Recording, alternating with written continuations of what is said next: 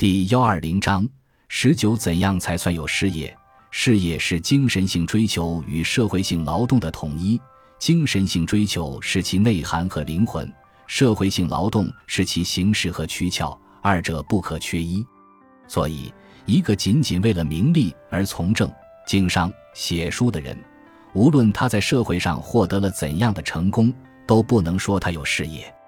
所以，一个不把自己的理想、思考、感悟体现为某种社会价值的人，无论他内心多么真诚，也不能说他有事业。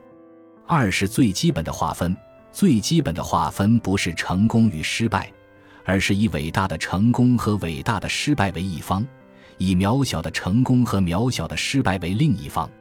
在上帝眼里，伟大的失败也是成功，渺小的成功也是失败。二十一为何写作？为何写作？为了安于自己的笨拙和孤独，为了有理由整天坐在家里不必出门。为了吸烟时有一种合法的感觉，为了可以不遵守任何作息规则，同时又生活的有规律，写作是我的吸毒和慢性自杀，同时又是我的体操和养生之道。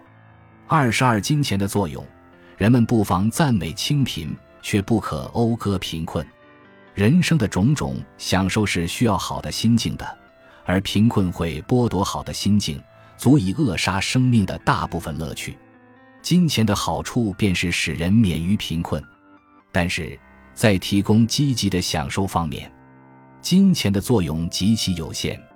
人生最美好的享受，包括创造、沉思、艺术欣赏、爱情、亲情等等，都非金钱所能买到。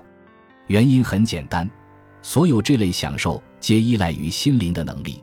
而心灵的能力是与钱包的古瘪毫不相干的。感谢您的收听，本集已经播讲完毕。喜欢请订阅专辑，关注主播主页，更多精彩内容等着你。